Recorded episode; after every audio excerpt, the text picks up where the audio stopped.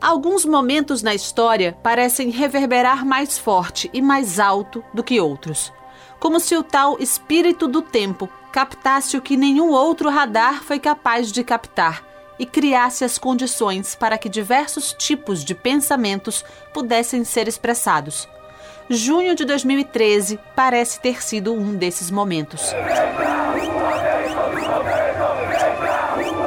De maneira rápida e ainda pouco clara, mesmo depois de 10 anos, os protestos que começaram depois do aumento de 20 centavos na tarifa do transporte público de São Paulo tomaram conta do país, expressando muitas outras pautas, outras vozes, outros interesses e tendo consequências para o Brasil que se desdobram até hoje. 2013 era um marco de 10 anos dos governos do PT. O Brasil não vivia uma situação especialmente difícil nem na política nem na economia. A presidente Dilma Rousseff tinha recebido aprovação de 79% em pesquisa publicada em março daquele ano, superando todos os níveis de Lula e de FHC. O índice de desemprego era o mais baixo já registrado na história. A menor taxa de desemprego dele. O menor índice de toda a série histórica. A menor taxa, 4,3%. E o nível de confiança na presidente atingia 75% da população. O Brasil tinha deixado a Itália para trás e se tornado a sétima maior economia do mundo. Mas bons números não significam tudo. É do Brasil que estamos falando. Os custos de vida eram altos, os da saúde, idem. Os hospitais viviam cheios, a população se sentia insegura, a educação pública era precária. Enquanto isso, o Brasil se preparava para receber uma Copa do Mundo. A percepção de que se gastava dinheiro demais nas obras das arenas padrão FIFA e de mobilidade para receber jogos e turistas contrastava com a real situação da maioria da população brasileira. E quando em São Paulo a passagem no transporte público aumentou em 20 centavos, o espírito do tempo entendeu que era a hora. Eles tomaram toda a rampa e o teto do Congresso Nacional, Senado. Brasília, Brasília, a capital, a capital, tomada no momento uma multidão tomou a Avenida Rio Branco, uma das principais do centro da cidade. Segundo especialistas, reuniu 100 mil pessoas.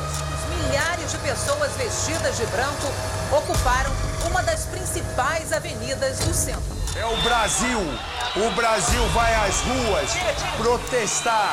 Já reunia cerca de 20 mil pessoas na capital. Estamos acompanhando com muita atenção as manifestações que ocorrem no país. Não tem moradia, não tem saúde, não tem transporte digno para a população. Vem pra rua! 6 de junho de 2013.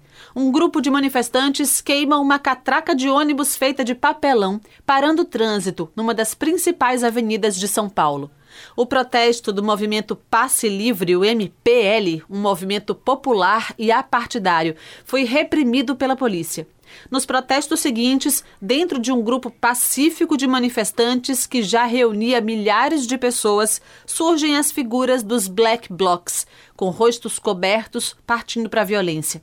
Depredaram agências bancárias, pontos de ônibus e chamaram a atenção da mídia, que até então não dava às manifestações a devida dimensão. Meu governo está ouvindo as vozes democráticas que pedem mudança. Eu estou ouvindo vocês e não vou transigir com a violência e a ruaça. Será sempre em paz, com liberdade e democracia, que vamos continuar construindo juntos esse nosso grande país. Em 17 de junho já eram centenas de milhares de pessoas nas ruas, não só em São Paulo, como no Rio de Janeiro, Salvador, Belo Horizonte, Curitiba, Fortaleza, Brasília.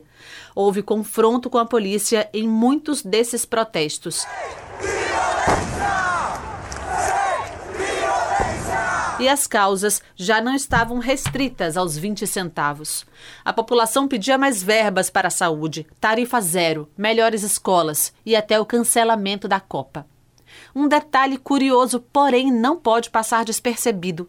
A manifestação popular, barulhenta e democrática, um direito conquistado depois da luta pelo fim da ditadura militar no Brasil. A minha geração lutou muito para que a voz das ruas fosse ouvida. Muitos foram perseguidos, torturados e morreram por isso teve como um de seus desdobramentos o despertar de uma direita conservadora, reacionária, que se mantinha até certo ponto silenciosa e que a partir dali saiu do armário, ganhou espaço, pedindo a volta da própria ditadura.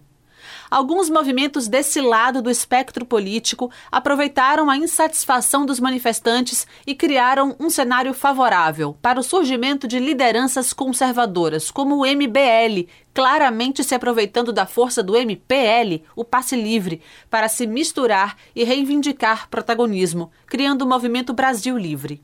Naquele momento, o então deputado Jair Bolsonaro criava seu perfil no Facebook, percebendo o desejo de mudança que vinha dos protestos e personificando nele mesmo a figura daquela mudança. Alguns resultados dos protestos vieram rápido.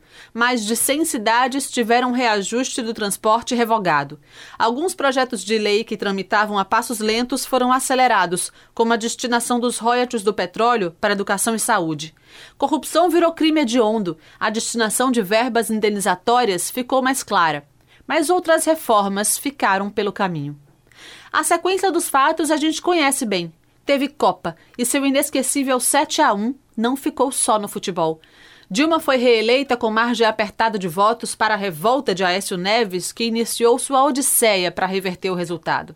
Aí vieram o Bessias, o impeachment, tchau querida, crise econômica, Michel Temer, escândalos de corrupção, lava-jato, empresários presos, empresas quebrando, redes sociais tomadas pela política, as fake news, os grupos de WhatsApp e Telegram, Lula preso, afastado do processo eleitoral. A esquerda vivia uma crise enquanto a extrema-direita crescia. Eleições de 2018, o mundo já era bem diferente. Enquanto candidatos tradicionais como Geraldo Alckmin tinham verdadeiros latifúndios de tempo de TV, o improvável Jair Bolsonaro tinha oito segundos. Mas nas redes sociais, seu movimento era espaçoso com Lula fora do páreo, depois da Lava Jato, encabeçada pelo então juiz Sérgio Moro, Bolsonaro foi eleito. Moro virou ministro. Depois vieram Lula livre, Lula presidente de novo, e a história de uma das maiores revoltas populares do Brasil recente não acabou ainda. Tal qual 1968, o ano que não acabou, junho de 2013 também não acabou. Reverbera até hoje. O que o espírito do tempo queria nos dizer quando criou a tempestade perfeita no Brasil dez anos atrás? Não sei se ficou claro, mas o Brasil era um antes de 2013. Hoje é outro. E se não há tempo que volte, é melhor começarmos a aprender como lidar com esse novo Brasil. Nardelli Gomes, para a Rádio Metrópole.